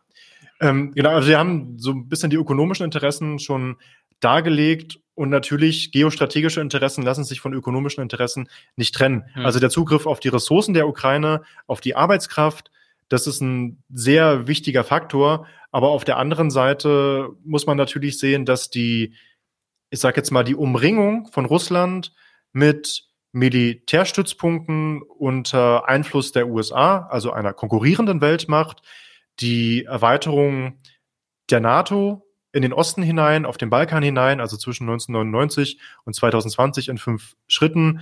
Das stieß ja direkt an die Grenze der Ukraine und Belarus. Das hieß direkt an russisches äh, Interessensgebiet. Und das ist natürlich was, was dann auch äh, schwierig wird, weil die Ukraine ist ein Transitland für russisches Gas hm. und russisches Öl. Da laufen drei Pipelines durch. Übrigens auch während des Krieges noch. Hm. Gazprom bezahlt äh, hm. Transitgebühren dafür und die Ukraine hat pro Jahr bis zu eine Milliarde US-Dollar mit dem Transit von russischer Energie durch das Land nach Europa bekommen. Und das ist jetzt auch während des Krieges nicht abgedreht worden, ja. weil die Ukraine braucht die Transitgebühren, äh, ja. die daraus entstehen auf jeden Fall. Also so, das ist eine, eine, eine, eine wirklich Gemengelage und ich sag mal, ähm, die Bedrängung Russlands, das wäre etwas gewesen, also in Russland oder für Kräfte, die sich als pro-russisch verstehen, ist der Angriff auf die Ukraine ein Verteidigungsfall. Hm. Das ist nicht zu rechtfertigen. Hm. Also, weil man kann auch nicht sagen, dass weder die Arbeiterinnenklasse in Russland noch die Arbeiterinnenklasse in der Ukraine, vor allen Dingen nicht die, haben irgendwas davon, dass jetzt dort Krieg geführt wird. Aber ich sag mal, mit der NATO und EU-Osterweiterung hätte sich jeder russische Präsident auseinandersetzen müssen. Also das äh, ist etwas, was die Einf das Interessensgebiet, die Interessensphäre äh, des russischen Kapitals und damit auch der russischen Regierung äh, berührt hat und das bleibt nicht ohne Folgen. Ja, man erinnert sich ja daran, dass er auch mal im Gespräch war, so Ende der 90er, Anfang der 2000er Jahre, ähm, mit der, also es gab ja die äh, NATO-Russland-Akte und so weiter und so fort. Da mhm. war ja sogar mal im Gespräch, könnte nicht sogar Russland dann Teil der NATO werden und äh, da war man schon mal sehr nah beieinander. Letztendlich Bis 97 sich, war das, glaube ja. ich. Ne? Da hat man so ein bisschen so NATO unter Einbindung von Russland war dann so ein bisschen das Schlagwort. Ja, solche auch Sachen. der junge Putin, der dann sozusagen als äh, Präsident äh, auch besonders gerne in Deutschland gesehen war, sozusagen. Mhm. Und, äh, eine Wandel durch Annäherung und so weiter und so fort, was so die die Dinge waren, die man da vertreten hat. Da war, da war jetzt auch noch nicht so viel von Konfrontation zu spüren. Ja, da muss ich ja aber auch sagen, ich, ich sage mal, gerade die Sozialdemokratie als Teil der deutschen Bundesregierung hat ja immer hervorragende Beziehungen zu russischen Unternehmen eigentlich gehabt. Nach wie vor. Ne? Also Schröder, das ist so ein bisschen Bauernopfermäßig. Also Schröder ist kein Opfer, der hat genug Knete. Aber ähm, dass der jetzt so ein bisschen gedrängt wird, von seinen Positionen zurückzutreten und weiß ich was. Aber da wurden und werden gute Geschäfte mitgemacht, da waren enge Verbindungen, Frage von Sanktionen, Nord Stream 2, weiß ich was. Da hat ja auch ein Kanzler Scholz bis vor kurzem sich noch sehr bedeckt gehalten, hat gesagt, nee, wir canceln das Projekt nicht und weiß ich. Und jetzt über Nacht ist der gute Geschäftspartner und der Putin, den man eigentlich ganz gerne gesehen hat, der sogar reden durfte im Bundestag und weiß ich was, über Nacht ist der zum Todfeind geworden. Also mhm. es ist so ähm, natürlich eine heuchlerische Politik auch von der deutschen Bundesregierung dort. Die haben mhm. sehr lange sehr gute Geschäfte gemacht mit denen. Ja, es hatte gewisse Ambivalenzen. Ich meine, auch in Deutschland wird äh, seit 2014 verstärkt aufgerüstet. Also, dass äh, die Bundeswehr so kaputt gespart ist, äh, kann man ja so nicht halten, wenn man sich anguckt, was da äh, an Mehrausgaben bereits geflossen ist. Also klar ist es jetzt nochmal deutlich mehr geworden als vorher. Ähm, Nadim und ich haben im Sublimation Mac äh, einen Artikel dazu geschrieben. Falls ihr Interesse habt, könnt ihr da mal nachlesen drüber. Ähm, aber letztendlich äh, hatte es so eine, seine Ambivalenzen. Also man hat ja auch gleichzeitig, wie du schon gerade gesagt hast, gute Geschäfte mit Russland gemacht und man wollte die auch weiterhin machen. Gleichzeitig war natürlich Nord Stream und so weiter und so fort auch von Seiten Russlands auch der Versuch, so ein bisschen sich unabhängig zu machen von der Ukraine. Also auch Russland wollte ja weiterhin nach Osteuropa verkaufen, äh, mhm. Quatsch, nach Westeuropa verkaufen. Und ähm, das war ja auch mehr oder minder das Entwicklungsmodell des russischen Kapitals, also Rohstoffe verkaufen und äh, ja, Rüstungsgüter produzieren. Naja, und die Aussichten sind ja oder waren ja gut. Also ja. es gibt ja Schätzungen, dass bis 2030 die Europäische Union bis zu 90 Prozent des Gases komplett importieren muss. Das ist mhm. ja äh, eine Goldgrube für genau. so einen riesen Gasproduzenten wie Russland. Ja, jetzt müssen wir uns leider auf so lupenreine Demokratien wie Katar zurückziehen. Absolut, ja. ja. Saudi-Arabien auch gute Verbündete. Ja, genau. Ja. Gut, dass die zu Werte, äh, westlichen Werten stehen. Ich finde, ähm, das ist natürlich besonders betrüblich, dass jetzt in Bezug auf die Ukraine, also wir müssen, glaube ich, zwei, zwei wichtige Sachen wahrnehmen bei dieser Zeitenwende, die Scholz darauf beschworen wird. Die erste ist natürlich den Ukraine-Krieg als Grund dafür zu nutzen, diesen Antikriegskonsens, der in großen Teilen der deutschen Bevölkerung doch noch irgendwie vorgeherrscht hat, beiseite zu wischen. Und jetzt gab es ja sogar Worte, dass der Angriff der russischen Armee auf die Ukraine ein singuläres Ereignis ist. Und wir wissen, dieser Begriff singuläres Ereignis wurde normalerweise für die Shoah, die geschichtlich einmalig ist, ähm, benutzt. Jetzt gibt es ein zweites singuläres Ereignis in der Historie und damit wird eben die Kriegsschuld des deutschen Kapitals am ersten und vor allen Dingen am zweiten Weltkrieg, am äh, Aufstieg des deutschen Faschismus und äh, seiner Folgen beiseite gewischt. Das bedeutet, dass man sich jetzt wieder einer offensiveren Außenpolitik, einer militärischen Aufrüstung in historischem Maßstab äh, zuwenden kann. Und das ist das ganze Projekt, was dahinter steht und auch die ganze Ideologie, die damit äh, produziert wird. Ja. Tja, tja, also na, wie soll man sagen, ist ja auch eine neue Chance auch für den deutschen Imperialismus, seine Position jetzt nochmal enorm zu stärken innerhalb der EU beispielsweise. Also ich meine, wenn dieses 100 Milliarden Programm durchgezogen wird, dann ist Deutschland der, das Land, das am drittmeisten äh, für Rüstung ausgibt. Und zwar, wenn ich mich nicht irre, mehr als Russland dann. Mehr als Russland. Und vor allen Dingen, wenn das 2%-Ziel der NATO, also diese NATO-Mitgliedstaaten sollen ja 2% des Bruttoinlandsproduktes jährlich für den Rüstungshaushalt ausgeben. Wenn das geschieht, das ist noch nicht klar, ob das so umgesetzt wird oder nicht, aber sollte das geschehen, dann wäre Deutschland dauerhaft auf Platz drei. Also das bei den jährlichen Ausgaben ohne ja. Sondervermögen, ohne genau. solche Sachen. Ja, das stimmt. Äh, ähm, Nochmal vielleicht zu den Gasvorkommen. Also wenn wir jetzt gesagt haben, okay, es ist für Russland ein Entwicklungsmodell, dann ist natürlich auch klar, dass die Ukraine mit den Gasvorkommen, die dort entdeckt worden sind, also einerseits rund um die Krim, aber auch äh, in der, im Ostukraine, auch so in Donetsk und so fort, aber auch im Westen auch eine bestimmte Konkurrenz dargestellt hätte. Also Russland hat ja, und das bis vor kurzem noch, schon mit die Absicht gehabt, in den Westen zu verkaufen. Mhm. Also was jetzt erstmal wahrscheinlich nicht mehr so realisierbar zu sein scheint. Also dann, es gibt natürlich auch schon eine Pipeline, glaube ich, nach äh, China, aber ähm, da sind sie natürlich noch weit entfernt davon, ähm, die Infrastruktur zu haben, um da sozusagen sofort sich umorientieren zu können. Aber man war nach wie vor auf Westen ausgerichtet. Man hoffte ja scheinbar auch, dass man da irgendwie äh, äh, nicht mit so einem harten Gegenwind zu rechnen hat. Also einerseits in der Ukraine selber, aber andererseits auch, äh, was so den Westen und die NATO und so weiter und so fort angeht. Ähm, schon 2014 gab es ja Pläne äh, zur Entwicklung dieser Gasvorkommen. Mhm. Und da wurden auch schon Verträge geschlossen. Die sind in der Krise 2014 dann sozusagen auf Eis gelegt worden. Ähm, ging es vielleicht nicht doch auch darum, den Konkurrenten Ukraine, also auf dem Gasmarkt, äh, ein Stück weit auszuschalten? Das kommt ja drauf an, mit wessen Kapital die Vorkommen ausgebaut werden. Also ja, klar, wenn es russisches Kapital Genau, es ist, es ist immer so ein bisschen, es ist ja so ein Balanceakt. Mhm. Man will die Vorkommen erschließen unter eigenem Einfluss, das heißt unter dem Einfluss russischen Kapitals. Aber wenn man die Infrastruktur baut, wenn man ein Vorkommen erschließt und die politischen Verhältnisse ändern sich und du hast auf einmal eine pro-europäische oder nicht, nicht europäische, pro-EU-Regierung, dann hast du diese Infrastruktur gebaut und auf einmal wird dein eigener Einfluss zurückgedrängt. Also das ist so ein bisschen, was ist die größere Wahrscheinlichkeit? Ähm, und auf jeden Fall glaube ich, dass eines der russischen Kriegsziele die Sicherung des Zugriffs auf jeden Fall auf die Ostukraine ist. Äh, das glaube ich auf jeden mhm. Fall. Und ähm, ich glaube nicht eine militärische Einnahme der Ukraine, weil das sehr kostspielig wäre, aber auf jeden Fall eine Form von Regierungswechsel, der dann wieder zu einer prorussischen Regierung führt. Ich glaube, das waren schon die, äh, die wichtigen Ziele, die damit verfolgt werden und wahrscheinlich in Zukunft auch noch weiter werden. Ja, die Verträge, die es da gab, waren ja auch, wenn ich mich nicht ganz irre, äh, mit amerikanischen ähm, Ölfirmen. Mhm. Also das weiß ich jetzt nicht genau. Habt ihr auch einen sehr schönen Text in eurem, äh, in eurem Sammelband auf jeden Fall drin, aber da habe ich mir das jetzt im Teil nicht gemerkt. Ähm, und die haben sich ja zurückgezogen. Also vielleicht waren es auch British Petroleum noch, ich kann es jetzt nicht beschwören, mhm. ehrlich gesagt. Ähm, und die haben sich dann ja zurückgezogen nach 2014, so dass es dann erstmal brach lag. Puh. Mhm. so, dann vielleicht kommen wir mal äh, auf noch die Interessen der EU. Haben wir vielleicht, können wir noch ganz kurz noch darauf eingehen. Wir haben es ja schon jetzt gesagt, so ein bisschen äh, geht es auch einerseits natürlich um Absatzmärkte, um Arbeitskräfte und so weiter und so fort. Aber die EU ist ja auch in einer ganz besonderen Situation. Jetzt erstmalig stellt die EU Geld bereit für Waffenlieferungen und finanziert auch direkt die äh, Kriegsbemühungen der Ukraine. Mhm. Was sind denn die Interessen der EU?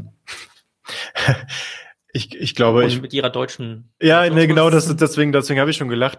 Ich glaube, äh, das muss Konrad Adenauer gewesen sein, der sinngemäß und sehr richtig gesagt hat, wenn Deutschland in der EU und in der, oder wenn Deutschland in der Welt eine Rolle wieder spielen will, dann nur über Europa.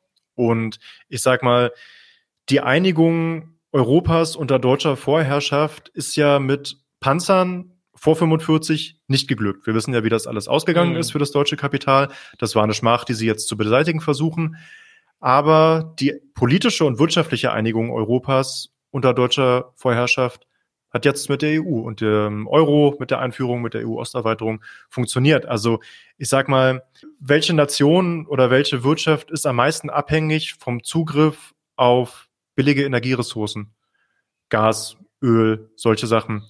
Das ist ja vor allen Dingen die deutsche Wirtschaft, die in einem viel größeren Maße als spanische Wirtschaft, die italienische Wirtschaft oder portugiesische ähm, noch Schwerindustrie hat, Metallindustrie, Autoindustrie. Die chemische Industrie verbraucht alleine 15 Prozent aller Gas, äh, äh, des kompletten Gasverbrauches für ein Jahr in Deutschland und solche Sachen. Also natürlich haben die ein sehr, sehr hohes Interesse daran und vermittelt über die EU. Also es ist ja auch etwas, der Einfluss Deutschlands in der EU kann ja auch geltend gemacht werden. Okay, wenn man jetzt hier doch dieses Aufrüstungs- und Waffenexportprojekt nicht so schnell vorankriegt, wie es eigentlich nötig wäre, kann man doch aber auf der EU-Ebene, wo es viel weniger Einflussmöglichkeiten für die Bevölkerung der einzelnen Länder gibt, schon mal Gelder bereitstellen, um klarzumachen, man ist auch in der Konkurrenz zu USA, muss man ganz deutlich sagen, weil die haben gesagt, jawohl, die Ukraine, die kriegt von uns, damit sie ihren Einfluss dort sichern können. Und obwohl sie Verbündete sind, das ist ja bei den imperialistischen Mächten so, also auf der einen, mit der einen Seite geben sie sich die Hand und in der anderen halten sie schon das Messer, um sich das gegenseitig in den Rücken, äh, Rücken zu rammen. Und sowas ist das gerade. Also die USA wird gerade gestärkt als der Pol auf der einen Seite, aber Deutschland versucht natürlich vermittels der EU und mit einer größeren Unabhängigkeit der eigenen Außenpolitik die eigene Position zu stärken. Also guckt, wo sie bleiben äh, und sowas. Und das ist schon das Interesse, was dann Deutschland und darüber hinaus auch die EU. Also natürlich hat Frankreich auch ein Eigeninteresse Hm. äh, daran und sowas. Ne? Also dieser Konflikt Deutschland-Frankreich, der zieht sich ja auch durch die Geschichte äh, der Europäischen Union. Und natürlich äh, wollen die auch sehen, wo sie bleiben dort. Es ist gut, dass du es gerade erwähnst, weil ich hier gerade von äh, ähm, vor sieben Mezzo lese, die EU ist Vasall von den USA, mehr nicht, äh, wo Nadim dann schon ganz richtig äh, sagte, nein, das äh, stimmt nicht so. Genau, vielleicht sagen wir noch mal ein bisschen was äh, zum, äh, was, dass wir den Imperialismus vielleicht, also als, zum Imperialismus als System. Mhm. Ähm, du hast jetzt ja schon gesagt, also natürlich gibt es konkurrierende, ähm, also ich meine, Deutschland ist ganz klar, auch was zum Beispiel den Automarkt geht, sozusagen die, die Kernkompetenz der deutschen Industrie, äh, Konkurrent der USA. Wir haben, äh, was weiß ich, äh, Airbus als Konkurrenz von Boeing und so weiter und so fort. Also man hat natürlich im Allgemeinen ein gleiches Interesse, aber äh, also irgendwie das gleiche Interesse besteht darin, den Kapitalismus und irgendwie äh, Freihandel und ähnliches aufrechtzuerhalten, weil man gerade der starken Seite ist, aber man ähm, Ich, bei, bei Freihandel aber mit Einschränkung. ja, ja klar. Also kommt du hast ja welche, gerade- welche Kapitalfraktionen wir reden. Ja. Genau, und du hast ja gerade auch eine, also gerade Corona hat mit diesen sehr eng verketteten internationalen Produktions- und Lieferketten den einzelnen Kapitalisten gezeigt, wie angreifbar das eigentlich ist, wie zerrüttet das ist, wenn man die Komponenten aus China oder aus anderen Ländern nicht bekommt. Und deswegen gibt es, also es gibt keine Auflösung der Globalisierung, aber es gibt gewisse Gegentendenzen und gerade was den Freihandel angeht, waren jetzt dann doch auf einmal Strafzölle zwischen USA und China wieder ein probates Mittel, um Genau. die eigene Wirtschaft zu schützen. Und da kann man zum Beispiel sehen, dass die USA ein anderes Interesse hatten als die äh, Europäische Union, die ja dann doch äh, noch sehr stark auch abhängig ist auf den Handel mit China und Ja. so weiter und so fort. Während man unter Trump hat die USA schon versucht, regelrecht in den Handelskrieg zu gehen mit China, aber, und das vergessen viele auch teilweise mit der Europäischen Union. Also von daher, äh, diese westliche Hemisphäre ist äh, nicht immer deckungsgleich, was die Interessen angeht. Mhm. Wir haben es auch gerade bei Russland schon angesprochen. Natürlich hat auch jetzt die deutsche Industrie nach wie vor Interesse an Versorgungssicherheit. Und deswegen hatte das deutsche Kapital und äh, sagen die dominierende Kapitalfraktion in Deutschland, also die Autoindustrie und so weiter und so Mhm. fort, also das exportorientierte äh, Kapital, Maschinen und so weiter und so fort, kein Interesse an der Eskalation dieses Konflikts. Und bei den USA konnten wir sehen, dieses Interesse war durchaus da. Genau, weil sie vor allen Dingen, das ist auch ein Konflikt, den sie vermittelt führen können. Weil, also die EU ist kein Vasall der USA, aber du hast die EU-Staaten, die in diesem NATO-Militärbündnis sind, was natürlich unter US-amerikanischer Führung steht. Das heißt, die USA geben dort den Ton an und das bedeutet, dass wenn die USA bestimmte Maß, Druck in bestimmte Richtung machen, Waffen liefern, weiß ich was, das muss alles in Europa, durch Europa umgesetzt werden. Dann, die äh, fahren ja nicht alleine mit einem Transporter, wo ein Panzer draufsteht, dann von der Normandie durch bis zur Ukraine, sondern mhm. das läuft dann über das äh, deutsche Schienennetz, über das französische Schienennetz und solche Sachen. Ne? Also das muss dann schon umgesetzt werden. Ja. Man kann, äh, wenn man zuspitzt, auch das 100 Milliarden Programm der deutschen Bundesregierung als eine Gelegenheit, eine genutzte Gelegenheit des deutschen Kapitals äh, sehen, ähm, sich gewissermaßen auch unabhängig zu machen. Ne? Also militärisch beispielsweise von den USA. Ja, absolut. Denn, äh, mit dem, ja. was jetzt dort investiert wird, kauft man sich natürlich auch neue Fähigkeiten ein, dass man auf den äh, US-Imperialismus in bestimmten Gebieten eben nicht mehr anwesend ist. Das heißt, dass es halt auch eher in der Tendenz dahin geht, dass man sich im Zuge dieses Konfliktes lösen möchte von den USA. Ja, na, gucken wir uns an, was äh, auf der Welt passiert ist. Die Sowjetunion ist zerfallen. Du hast auf einmal eine nahezu unipolare Welt gehabt mit den USA als unangefochtene militärische und wirtschaftliche Großmacht an der Spitze. Spätestens seit den katastrophalen Kriegen in Afghanistan und Irak, also katastrophal vor allen Dingen für die Leute, die dort leben, mhm. aber katastrophal auch für die USA, weil sie diese Kriege nicht gewonnen haben, auch wenn sie sie offiziell gewonnen haben, aber das Ergebnis war äh, katastrophal, hast du und dem wirtschaftlichen Aufstieg Chinas gleichzeitig eine Veränderung der Weltmachtkonstellation. Und auf einmal geht es um die Neuaufteilung von Interessensphären. Und das ist der Punkt, wo es haarig wird und wo auch das deutsche Kapital überhaupt nicht einsieht, als Rattenschwanz hinter den USA oder einer anderen Großmacht später hinterherzulaufen. Und die Unabhängigkeit, also es ist auch wieder ein, ein Balanceakt. Du brauchst die Militärbündnisse, um irgendwie die Interessensgebiete friedlich, diplomatisch abzustecken, aber du brauchst auch die Militärkraft, weil auch Deutschland, so sehr sie China brauchen als Absatzmarkt zum Beispiel, sind sie trotzdem wirtschaftlicher Konkurrent äh, des chinesischen Kapitals in äh, ich denke mal auch auf jeden Fall auf dem afrikanischen Kontinent, äh, wo mhm. Deutschland auch versucht, militärisch äh, da Frankreich abzulösen, äh, auch, auch als quasi Kolonialmacht in der äh, Subsahara-Region und sowas in Mali. Mhm. Also äh, da will das deutsche Kapital auf jeden Fall eine unabhängige Rolle spielen. Und China versucht natürlich auch seinen Einfluss geltend zu machen und auf Rohstoffe zuzugreifen auf dem afrikanischen Kontinent und so. Also ne, so ist das so. Auf der einen Seite sind sie verbündet und brauchen sie einander, auf der anderen Seite sind sie dann am anderen Teil der Welt die ärgsten Konkurrenten. Also das ist die Situation, die wir gerade haben. Ja. Soweit der kleine Exkurs nochmal zum Imperialismus.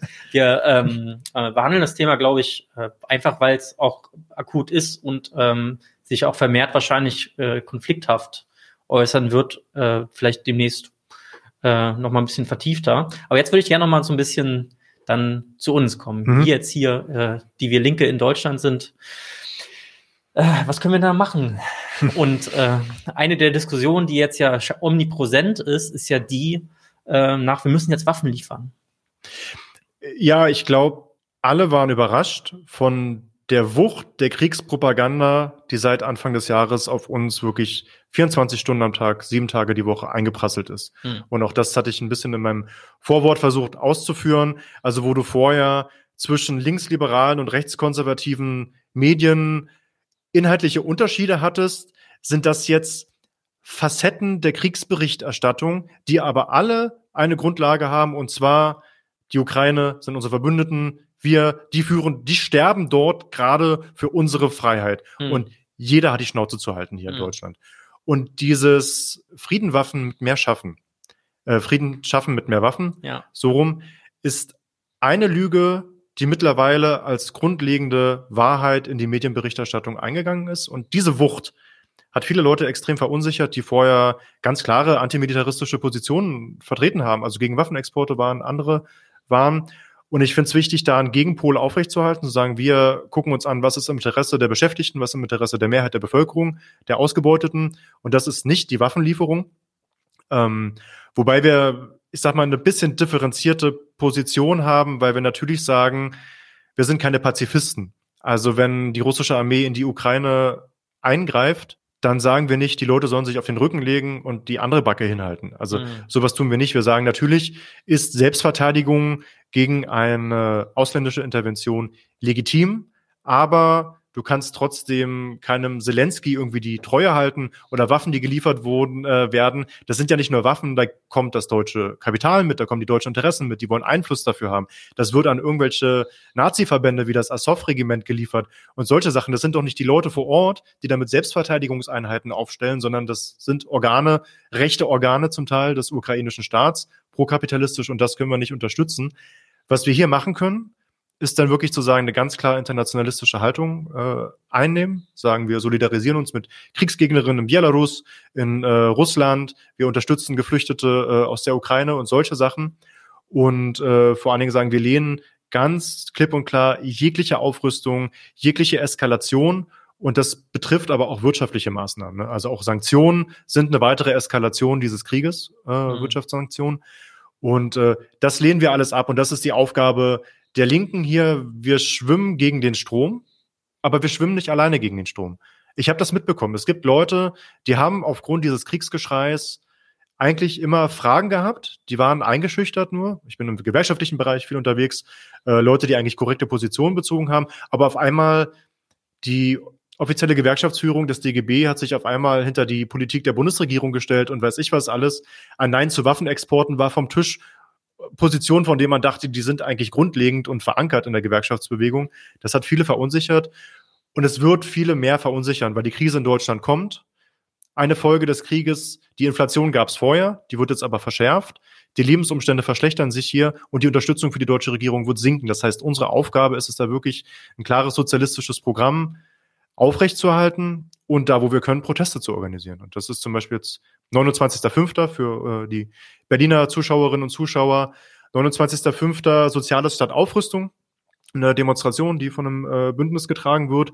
14.30 Uhr geht's los am Hermannplatz eben gegen die Verabschiedung des Sondervermögens von 100 Milliarden Euro und auch eben die unmittelbaren sozialen Fragen mit antimilitaristischen Positionen zu verbinden. Das heißt, wir brauchen Geld bei den Krankenhäusern, das wird ein Brückenschlag zum Bildungsbereich. Äh, die GEW hat jetzt erst gepostet, wie viele Lehrkräfte in Berlin fehlen und solche Sachen. Also das miteinander zu verbinden.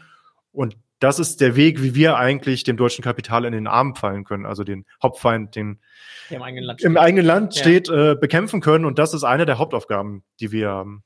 Ja, da kann man dann René und mich treffen auf dieser Demonstration. Äh, ich hoffe, ich komme rechtzeitig, weil ich gerade an dem Tag eine Gewerkschaftsveranstaltung mhm. habe.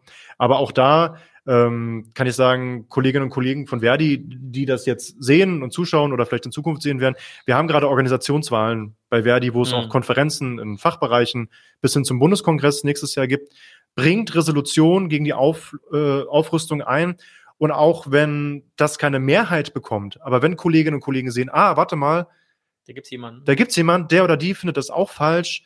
Lasst uns vernetzen, lasst uns zusammenkommen und gegen den Kriegskurs der deutschen Regierung kämpfen. Und das wäre eigentlich eine Aufgabe des Gewerkschaftsbundes, der mit sechs Millionen Mitgliedern doch eigentlich noch eine Schlagkraft hätte, diesem Aufrüstungskurs entgegen sich zu stellen. Ja, der Diskurs war ja generell, ja, also ich meine, man erinnert sich an die Grünen, ist jetzt auch als Meme rumgegangen, die vor der Wahl noch versprochen haben, dass sie keine Waffen in Kriegsgebiete liefern wollen und jetzt die größten Scharfmacher sind. Also äh, ja, der KIZ hatten recht, äh, sie sind wie die Grünen und bringen euch endlich wieder Krieg. Ähm, ähm, gleichzeitig war ja auch eine der Lehren sozusagen der Deutschen, auch der, der westdeutschen Politik ja immer, also die hat sie immer gebrochen, muss man gar nichts, mhm. ne, also äh, auch äh, Waffenfabriken äh, in, Gelände, in Länder geliefert, einfach nur damit sie die DDR nicht anerkennen und sowas. Das hat es ja alles gegeben und nach wie vor werden deutsche Waffen nach Saudi-Arabien geliefert. Aber ähm, so wie das jetzt offen propagiert wird, äh, aktiv in einen Krieg, de facto als Kriegspartei Waffen zu liefern, das schon historisch neu, würde ich behaupten. Mhm. Und ähm, das ist äh, auch beängstigend, wie schnell das ging und wer da so alles einstimmt. Also bis hin natürlich zu so Leuten wie Bodo Ramelow. Äh, Grüße gehen raus ans Katapultmagazin, unerträglich. Ja, wirklich. also wirklich. Ähm, gut. Ja, gut, wir haben jetzt schon ein bisschen über Sanktionen gesprochen. Das ist mhm. ja auch sozusagen das, ähm, was dann die ähm, friedlichere oder vermeintlich äh, friedlichere äh, Alternative zur Waffenlieferung ist. Ähm, wir haben dazu mal einen Senf gehabt, also Daniel hat dazu einen Senf gemacht, ob denn Sanktionen wirken oder ob sie nicht wirken. ähm, sie wirken nicht so, wie man sich das vorstellt, aber äh, weil sie vor allem die Bevölkerung auch treffen. Mm, also das hat genau. man im Irak sehr stark gesehen mit einer hohen Säuglingssterblichkeitsrate, weil eben auch bestimmte medizinische Produkte da ähm, dann nicht geliefert werden. Gab es auch Berichte aus Russland zum Beispiel, dass bestimmte äh, pharmazeutische Erzeugnisse wie Insulin zum Beispiel und sowas, was ja, ja unmittelbar tödlich wirkt, wenn du das nicht äh, bekommst, nicht mehr zu bekommen war da? Genau. Aber wie ist denn eure Haltung zu so Dual-Use-Sachen oder Militärkomponenten oder ähnliches zum Beispiel? Ähm, und was ist mit. Äh, du meinst äh, nicht Lieferungen, sondern Sanktionen von solchen Sachen? Genau. Äh, dass sozusagen auf die Sanktion, also äh, auf eine Liste gesetzt wird, dass man das nicht mit Russland handeln darf. Na gut, ich sag mal zu, wir sind ja grundsätzlich gegen Waffenexporte, jeglicher Art. Und das beinhaltet dann natürlich auch Komponenten, die militärisch genutzt werden können. Also mhm. darauf würde ich das einfach erweitern.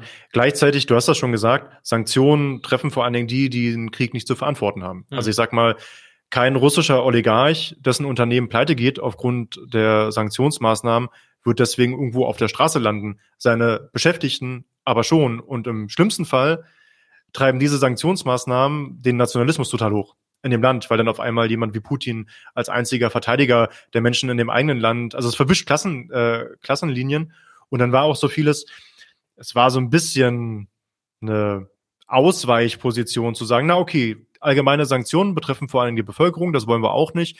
Dann Sanktionen gegen Oligarchen. Also, ich habe nichts dagegen, wenn so eine Villa von einem russischen Oligarchen beschlagnahmt wird und darin Geflüchtete untergebracht werden, wenn die Konten eingefroren werden, das Vermögen beschlagnahmt wird und damit deren Versorgung finanziert wird, dann sollte man aber auch gleich die ukrainischen Oligarchen äh, mit ins selbe Gebet nehmen. Hm. Und dann soll man die Sache einfach als das bezeichnen, was man meint, nämlich Enteignung ja, wir wollen die Kapitalisten enteignen, wir wollen die Oligarchen enteignen und deren Geld eben zu den notwendigen Investitionen und zur Versorgung nutzen. Aber irgendwelche Sanktionen gegen einzelne Unternehmen oder sowas, das funktioniert ohnehin nicht. Also es gibt jetzt von der EU gab es ja dieses äh, Sanktionen gegen russische Energielieferanten. Die russischen Energielieferanten haben gesagt, so, na dann bezahlt ihr jetzt alle in Rubel. Ich sage, nee, geht nicht. Jetzt werden keine Rubelkonten angelegt und ein Energieunternehmen nach den anderen hat angefangen, Rubelkonten anzulegen, massivst Rubel aufzukaufen, was jetzt so ein bisschen zu dem, was holländische Krankheit genannt wurde. Also der Rubel geht, statt abzuschmieren, äh, geht er wieder nach oben, mhm. äh, der Preis für den Rubel, weil alle wollen jetzt Rubel haben, um weiter Energie aus Russland kaufen zu können. Also diese Sanktionsmaßnahmen ähm, sind ohnehin dadurch, dass sie umgangen werden, dann, wo es eigentlich nötig wäre und so, äh, völlig fehl am Platze. Also Enteignung ja. Ja, man kann aber Enteignung auch gar nicht durchsetzen hier in Deutschland zum Beispiel, wenn man ja gar nicht genau weiß, wie mir was alles gehört. Na sowas, dann wäre doch die Offenlegung der Geschäftsbücher eigentlich eine sehr gute Maßnahme. Ja, oder Kataster mal so führt, dass man auch irgendwie gucken kann. Wir hatten das hier in Berlin ja mit diesen ähm, britischen äh, ich weiß gar nicht mehr, wie die hießen, aber dass man einfach nicht nachvollziehen konnte, welches Haus wem gehört und mhm. ähm, äh, bei wem am Ende es dann landet über diese ganzen komischen karibischen Inseln. Und ähm, auch äh, der ein oder andere russische Oligarch hat halt einfach mal schnell sein Vermögen oder seine Anteile hm. dann einfach mal irgendwelchen Verwandten oder Gewährsleuten überschrieben und schon war das Problem auch gelöst. Ja, aber ich würde auch einfach mal sagen, wenn du die Sachen enteignest, dann ist ja nur die Frage, wem es gehört, wenn du Entschädigungen zahlen willst. Dann enteignet man halt erstmal entschädigungslos und dann dürfen die Leute gerne eine Bedürftigkeitsanmeldung machen und dann sprechen wir weiter. Ja, ja gut, da sind, da sind die von den Mehrheitsverhältnissen, glaube ich, noch entfernt. Da sind wir entfernt von, genau, genau ja, ja. Aber ja. Äh, Nichtsdestotrotz wäre auch sozusagen, in, wenn man das ernst nehmen würde, könnte man das ja schon machen. Ne? Und äh, aber so ernst, dass man dann sich doch mal erkundigt, wem hier was gehört, so ernst scheint es auch in Deutschland nicht zu sein, denn sonst würde man ja gucken, wem was gehört. Ne? Vielleicht auch für die Steuerschätzung vielleicht gar nicht so äh, schlecht. Genau, und dann würdest du die deutsche Bourgeoisie damit aber auch treffen. Genau. Also wenn du jetzt wirklich sagen würdest, Katasteramt wird aufgemacht, die Geschäftsbücher werden offengelegt und es gibt jetzt wirklich eine demokratische Einsicht von äh, Komitees, von Anwohnerinnen oder weiß ich was, von Beschäftigten. Und da tauchen dann auf einmal die ganzen Quants und äh, wie sie alle heißen auf und das wollen sie natürlich nicht. Genau, stehen auch teilweise dann deutsche Kapital oder europäische Kapitalinteressen ja. dagegen. Gut, ähm, dann äh, vielleicht noch eine, eine kritische Frage äh, hinten an. Also was ich in eurem Buch sehr oft gelesen habe, ist, eine sozialistische Bewegung würde das und äh, wenn man das so und so organisieren würde mhm. und so weiter und so fort. Also und wir wissen leider, wir haben gerade schon in Deutschland drüber gesprochen, äh, wir haben die, die Kraft gerade nicht und auch in Russland und in der Ukraine sieht es nicht gerade gut aus. Angesichts des Fehlen einer relevanten Linken in diesem Land, mhm. ja, was sind dann eigentlich tatsächlich die Einflussmöglichkeiten, die wir als Linke hier haben? Also ich meine, wir können jetzt auch schlecht äh, dorthin gehen und sagen, er hätte da mal in den letzten 20 Jahren eine ordentliche sozialistische Bewegung aufgebaut. Da gab es bestimmt engagierte Genossinnen, die das versucht haben. Gibt es mit Sicherheit immer noch, die sich gerade im genau. Verborgenen halten müssen, vor allen Dingen dort im Land. Ja. Äh, aber was können wir denn eigentlich jetzt als hier in Deutschland lebende Linke mhm. für die Ukraine eigentlich machen? Weil es gibt ja auch viele deutsche Linke, die jetzt sozusagen sagen, nee, wir müssen jetzt Waffen liefern, damit die sich verteidigen können. Und äh, auch teilweise wirklich absurde äh, Beispiele hast du es gerade schon angesprochen mit der Singularität dieses Überfalls, der mhm. erste europäische Krieg angeblich, völlig ignoriert, dass es Jugoslawien-Krieg gab. Ähm, was können wir denn eigentlich tun? Oder anders gefragt, sind wir nicht eigen, müssen wir uns nicht eigentlich einfach eingestehen, dass wir gerade hilflos sind und wäre das vielleicht nicht auch erstmal ein richtiger Schritt, um mit dieser Situation angemessen umgehen zu können? Also ich finde es auf jeden Fall richtig, das eigene Kräfteverhältnis korrekt einzuschätzen. Und wir hatten eine Situation, nachdem der Krieg begonnen wurde, dass wir hier in Berlin, du erinnerst dich bestimmt, diese 500.000 Antikriegsdemonstrationen auf der Straße hatten, die eigentlich eine Pro-Kriegsdemonstration war. Also sehr ambivalent, sagen wir jetzt mal. Ja, der, je nachdem, wo man war. Je nachdem, wo man war. Und an der Spitze sind dann die Regierungsmitglieder äh, mitgelaufen, äh, Cem Özdemir mhm. und äh, hier äh, Lauterbach, glaube ich, war auch da und verschiedene andere. Also das war eine extrem schwierige Gemengelage, wo diese Massendemonstration zu einer Unterstützungsdemonstration für den Kurs der Bundesregierung umgemünzt wurde. Hm. Und dagegen hatten wir eine linke oder sozialistische Antikriegsdemonstration im Wedding, auch mit den Genossinnen von Händerweg von Wedding zusammen und so, die das organisiert hatten, und SDAJ, wo tausend Leute waren. Ich will das gar nicht, ich meine das gar nicht despektierlich, ich war ja selbst dort und so, mhm. und es ist gut, dass es diese Demonstrationen gibt, die eine klare Haltung beziehen. Das ist unsere erste Aufgabe. Das war die Aufgabe von eine Handvoll Leuten bei der Zimmerwalder Konferenz, das ist immer so ein äh, mhm. gerne genutztes Beispiel, im Ersten Weltkrieg, eine internationalistische Position hochzuhalten, während alle anderen nach Krieg schreien. Mhm. Das heißt, wenn es dieses Angebot, diese inhaltliche Alternative nicht gibt, ist der Ausweg schon mal deutlich mehr versperrt, als wenn es zumindest äh, Leute wie uns gibt, die darüber reden, wie könnte eigentlich eine sozialistische Politik aussehen. Was wir machen können, ist natürlich nicht den Leuten in der Ukraine sagen, da hättet ihr mal vor 20 Jahren und so, haben wir ja selber nicht. Also, hm. ne, also in welcher Position sind wir da eigentlich äh, dann? Aber es gibt Beispiele, dass in Belarus zum Beispiel Militärtransporte äh, von gewerkschaftlich organisierten äh, Kolleginnen aufgehalten wurden. In Italien ist das auch passiert. Mhm. Also denen wurde gesagt, sie transportieren zivile Güter und die haben reingeguckt und dann waren das doch Militärgüter, die transportiert werden sollten. Haben sie gesagt, nee, machen wir nicht, lassen wir nicht auslaufen. Und dasselbe, es gibt eine Vernetzung von kritischen Bahnkolleginnen und Kollegen, die fordern das auch. Also die fordern eine Einsicht in die Güter, die sie transportieren, weil die Aufrüstung wird vor allen Dingen über die Schiene laufen. Mhm. Weil die Sachen sind ja so schwer, die packst du auf den Zug, die packst du nicht irgendwie auf dem LKW und transportierst sie auf der Straße. Ähm, das bedeutet, äh, das ist extrem wichtig, dass man sich dafür einsetzt und eben versucht, jeder weiteren Eskalation entgegenzuwirken. Also das hatten wir, ne? Waffenexporte, Sanktionsmaßnahmen, alles das, was dazu dient, diesen Konflikt eigentlich weiter anzuheizen, ist das, was wir bekämpfen müssen. Und wir leisten den Menschen in der Ukraine, in Russland, in anderen Ländern den größten Dienst, wenn wir unsere eigene prokapitalistische Regierung stürzen. Also, ne, das ist weit hin, das weiß ich jetzt selbst, aber letztendlich mit einer internationalistischen Haltung, wir stimmen nicht ein in dieses Kriegsgeheul. Es gibt leider sehr viele deprimierende Stimmen aus der Ukraine und aus Russland von Gewerkschafterinnen, die sagen, der Internationalismus, der proletarische, ist tot. Jetzt ist nur noch äh, jeder Arbeiter in jedem Land sich selbst der Nächste. Da müssen wir gegenhalten. Wir müssen gegen den deutschen Standortnationalismus und vor allen Dingen den Industriegewerkschaften gegenhalten und solche Sachen. Also das, das ist das, woran wir arbeiten können und woran wir arbeiten müssen. Und da sehe ich auch, dass wenn wir das klug angehen, wenn wir am Puls der Leute hier in Deutschland sind und auch mitbekommen, welche sozialen Probleme brechen sich eigentlich gerade Bahn. Da gibt es sehr viele von Berlin, die Wohnfrage, Preissteigerung und so weiter und so fort, dass wir da auch Gehör finden können für, hm. denke ich, mein, Deutsche Wohnen und Co. enteignen. Das ist eine offene Enteignungsforderung gewesen, die eine mehrheitliche Unterstützung in Berlin bekommen hat zu einer Zeit, wo alle gesagt haben, ihr seid verrückt. Das ist äh, linksradikaler Unsinn. Aber da das das größte soziale Problem in Berlin angesprochen hat, war es möglich, dafür so eine Unterstützung zu bekommen. Und das sollte uns als gutes Beispiel dienen. Ja. Das darf man so nicht verkacken. Anderes Thema. Ja, stimmt. Aber ein, auch ein wichtiges Thema. Ähm, gab hier noch die Frage gerade, wie äh, die, wie genau würde von äh, Mohammed Zakfi, wie genau würde man das aktuelle Bewusstsein, ich nehme an, mit würde man meint Ja, dich. Äh, wie genau würdest du das aktuelle Bewusstsein des BRD-Proletariats zur Kriegsfrage bewerten? ja, große äh, globale Frage. Das ist eine sehr globale Frage, ja.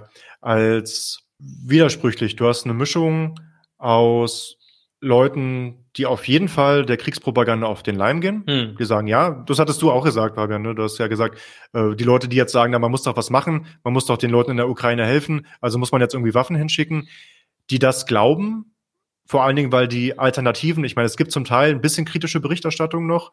Die Alternativen liegen nicht so auf der Hand. Es gibt viele Leute, die verunsichert sind, also die eigentlich Zweifel haben an der Aufrüstung und der Kriegspolitik und wissen, dass das nicht gut sein kann, aber nicht wissen, wohin damit. Die überwältigt waren von dieser Kriegspropaganda. Das habe ich jetzt vor allen Dingen im gewerkschaftlichen Bereich erlebt. Und es gibt einen kleinen Teil, das müssen wir sagen, wir sind hier in der Minderheit von äh, Kolleginnen und Kollegen, die eben auch politisch organisiert sind, die sich als Sozialistinnen, Internationalistinnen verstehen, die da eine ganz andere Haltung einnehmen als die Mehrheit. Mhm. Also das Klassenbewusstsein ist da insgesamt nicht so hoch in Deutschland. Ähm, aber es gibt ein wachsendes Krisenbewusstsein zumindest, ne, was ein Ansatzpunkt wäre, um eben der Regierung das Vertrauen zu entziehen und dagegen zu mobilisieren. Ja.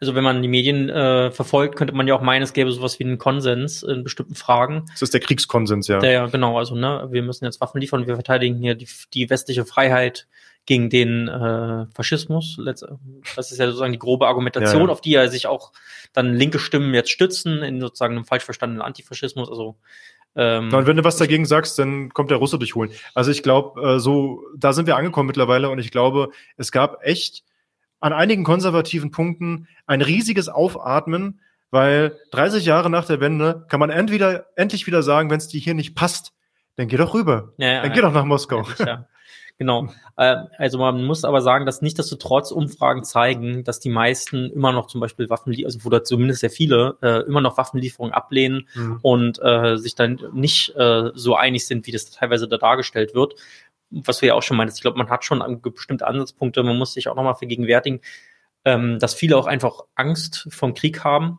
und äh, das kann in zwei Richtungen schlagen. Das kann in die Richtung schlagen, die Ukraine soll es jetzt mal erledigen für uns, mhm. so nach dem Motto. Das kann aber auch ähm, natürlich äh, bedeuten, dass eben da auch ganz achtsam darauf geguckt wird, wie weit äh, involviert man sich in bestimmten Fragen. Also wir sind ja momentan, auch wenn wir nicht äh, mit vor Ort sind, als Deutschland Kriegspartei.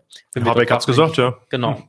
Ja, aber das muss man ja auch nicht sagen. Also wenn man Waffen liefert und auch die Art und Weise, wie mit ukrainischen Geflüchteten umgegangen wird, in Abgrenzung zu anderen Geflüchteten, ja. die zu uns gekommen sind.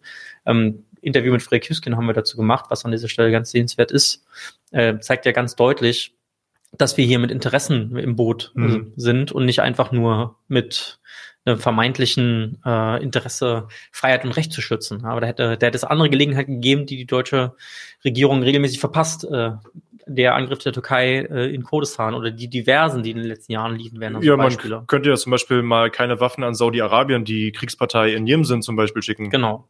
Ja, oder eben, ne, also es, es wollen deutsche Panzer durch Kurdistan. Also auch das muss man der Stelle ja, vielleicht genau. auch nochmal erwähnen. Ähm, also das ist ja total heuchlerisch letztendlich. Von daher. Gut, eure Gelegenheit jetzt aber noch, René, ein paar Fragen zu stellen. Ich bin mit meinen Fragen nämlich im Wesentlichen durch. Also wir sind ein bisschen gesprungen in den Fragen, aber das macht nichts, das hat das Gespräch so ergeben. Wenn ihr noch Fragen habt, ist das jetzt eure Gelegenheit. Ähm, es gibt auch Altlinke, die aus nostalgischen Gründen pro-russisch sind, sagt Pomezzo. Für, aus nostalgischen Gründen vielleicht. Ich würde sagen, vor allen Dingen aufgrund einer falschen inhaltlichen Analyse. Also es gibt, da ist in dem Buch äh, Kampf um die Ukraine gibt es zwei längere Texte von Wolfram Klein, die sich sehr intensiv mit der Frage beschäftigen, was ist denn die Haltung von Linken gegenüber 2014 des beginnenden Konflikts, 2022 des Kriegs in der Ukraine. Ähm, und ich sag mal, es gibt über die Frage, welche antimilitaristische Strategie gerade die richtige ist, wie man den Kampf gerade führen sollte, welche Argumente welche Rolle spielen, gibt es eine gewisse Bandbreite, in der man unter Linken, vor allen Dingen unter Sozialistinnen, miteinander diskutieren kann und auch mal durchaus kontrovers diskutieren kann. Allerdings nicht mit Leuten, die der Meinung sind, Russland sei heute noch die Sowjetunion. Also irgendeiner Form ein Arbeiterinnenstaat, weil das, ja. glaube ich, ist äh, jenseits von jeglicher Realität. Ja, ich glaube tatsächlich, äh, ist auch, äh, also es gibt natürlich Linke, die äh, starke prorussische Positionen beziehen, aber so weit zu gehen, zu sagen, das ist der, der Kommunismus gegen, glaube ich, dann doch die, die wenigsten. Allerdings glaube ich schon, dass sich auch so ein bisschen ähm, auch diese Haltung äh, und diese Haltung hat ja neulich auch erst einen Bundeswehrgeneral von sich gegeben, weswegen er gegangen wurde, gibt, dann man müsse das doch zusammen mit den Russen machen letztendlich. Mhm. Also das ist ja auch noch äh, so eine innerimperialistische Diskussion. Russland hat den Krieg angefangen, da sind wir uns, glaube ich, einig. Ja, kein, genau. kein Zweifel. Ja, also. Also es hat, das ist, das ist immer das Ding, ne, wo man sehr schnell als Putin-Versteher verschrien wird. Es gibt einen Angriffskrieg der russischen Armee auf die Ukraine. Daran gibt mhm. es nichts zu rechtfertigen und daran gibt es nichts äh, zu, zu beschönigen. Das ist kein Verteidigungskrieg oder sowas, was da irgendwie heraufbeschworen wird. Aber dieser Krieg hat trotzdem eine Vorgeschichte. Und wenn man verschiedene imperialistische Interessen benennt, bedeutet das noch lange nicht, dass man irgendeine Seite verteidigt. Also da muss man natürlich sehr klar sein, aber ich hoffe, das ist äh, genau, rübergekommen auch. Genau, ich denke, es ist auch deutlich geworden. So, was wir jetzt vielleicht gar nicht so besprochen haben, ist, dass natürlich auch seit 2014 die NATO äh, involviert ist in der Ukraine, ähm, ukrainische Truppen ausbildet und auch schon vorher Waffen geliefert hat. Ähm, also das ist jetzt auch keines, also die NATO ist äh, auch nicht überrascht gewesen oder mhm. äh, plötzlich jetzt äh, neuerdings im Gespräch, sondern da. Nein, gucken wir uns doch äh, Defender 2020 an, hm. wo ein Manöver mit 100.000 äh, Soldaten an der an der belarussischen Grenze durchgeführt werden sollte, was dann ein bisschen abgespeckt wurde wegen Corona und sowas. Aber solche Sachen, das sind doch, das ist doch Säbelrasseln und nichts anderes. Also ähm, daraufhin hat Putin seine Militärmanöver in Belarus äh, gemacht mit 100.000 Soldaten und also ja, ja. das war eine völlige Eskalation, die da betrieben wurde. Ja, ja. So, jetzt haben wir hier eine äh, Meinung, die da sagt, äh, pro Ukraine heißt gegen russischen Imperialismus. Na, die erste Frage, die man sich da stellen müsste, ist, was heißt denn erstmal pro Ukraine? Also wer oder was ist denn die Ukraine? Was ist das ukrainische Interesse? Da muss man doch jetzt schon mal äh, den Unterschied machen und fragen, okay, wem, äh, wer hat denn jetzt ein Interesse in der Ukraine jetzt weiter zu kämpfen? Die Soldaten, die dort verbluten oder irgendwie die Menschen, die sich da ihre Infrastruktur zerstören? Ähm, die Ukraine ist gerade Gegenstand von Auseinandersetzungen von verschiedenen Akteuren und ich glaube, die Ukraine ist der Letzte, der da irgendwie was zu gewinnen hat, ist so ein bisschen mein Eindruck. Von daher diese Haltung pro Ukraine, also die Ukraine verteidigt sich, das ist natürlich so, mhm.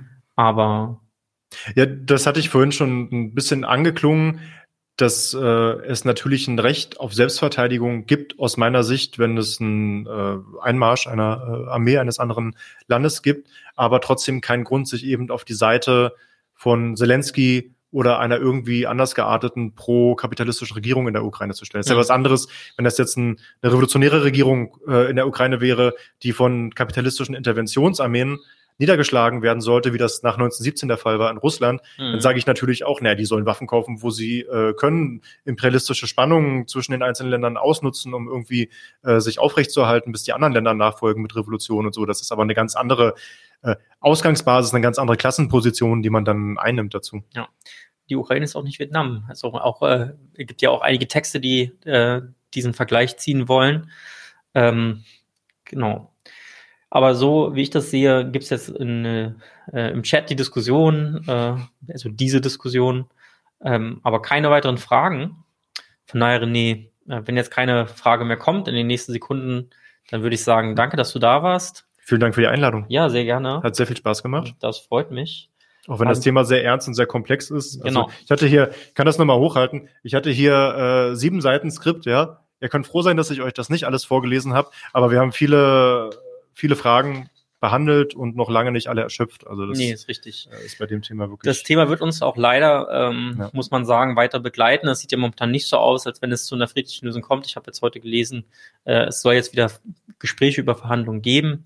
Aber wie das, äh, also wer da wen. Äh ich glaube, ein, ein äh, syrisches Szenario wird da tatsächlich immer wahrscheinlicher. Also, dass du eine Mischung aus Stellvertreter, konventionellem und Bürgerkrieg eigentlich hast mhm. in der Ukraine. Ja, äh, das sind keine guten Aussichten, insbesondere für die Ukrainer selber nicht, also mhm. für die Menschen und auch für die russischen Soldaten nicht, die ja diesen äh, jetzt auch nicht äh, diesen Krieg gewollt haben, die da hingeschickt worden sind, weil sie dachten, sie machen jetzt Manöver und sind mhm. dann in ein paar Monaten wieder zu Hause spätestens. Äh, also das sind die letzten, die tatsächlichen Opfer dieses Konfliktes, das ist die allgemeine Bevölkerung, sind die Menschen, die dort jetzt ähm, ihre, ihr Leben zerstört bekommen, äh, hungern müssen, die Menschen in anderen Kontinenten, die, äh, denen so eine Inflation ein bisschen mehr wehtut als uns jetzt hier in Deutschland beispielsweise, obwohl es uns hier auch schon genug wehtut. Mhm. Ähm, das dürfen wir, glaube ich, nicht vergessen. Und mit diesen Worten baut die Antikriegsbewegung auf in Deutschland. Und äh, 29.05. 14.30 Uhr Hermannplatz für alle Berliners, die da gerade zuschauen und vielleicht zuschauen werden noch. Genau. Na, danke, dass du da warst, René, und äh, danke euch, dass ihr da wart. Tschüss. Vielen Dank. Ciao. Leute, wir brauchen eure Hilfe. Wenn euch dieses Video gefallen hat, klickt auf Like, abonniert den Kanal und vergesst nicht das Glöckchen zu drücken, damit ihr benachrichtigt werdet, wenn wir neuen Content droppen. Außerdem solltet ihr uns überall folgen, wo wir verfügbar sind. Das ist Facebook, Instagram, Twitter und Twitch. Und wenn wir irgendwelche Ankündigungen machen oder Posts, dann shared, was das Zeug hält. Gebt uns all eure Liebe. Wir haben mittlerweile ziemlich signifikante Kosten. Wenn ihr es euch irgendwie leisten könnt, unterstützt uns doch auf Patreon. Dann kommt ihr auch in den Genuss verschiedener Vorteile, wie zum Beispiel Zugang zu unserer Discord-Community oder Zugang zu den ultrageheimen Patreon-Episoden, die wir dort posten. Außerdem könnt ihr uns natürlich auch über PayPal Spenden zukommen lassen. Außerdem haben wir mittlerweile einen eigenen Online-Shop. Das heißt, wenn ihr euch immer noch fragt, was ihr euren Lieben zu Weihnachten, Ostern oder sonst wie schenken könnt, geht dorthin und kauft duftes Merch. Alle Links dazu hier in der Beschreibung oder auch auf unserer Webseite 99zu1.de. Vielen Dank fürs Dabeisein, danke für die Unterstützung und wir sehen uns in diesem Theater.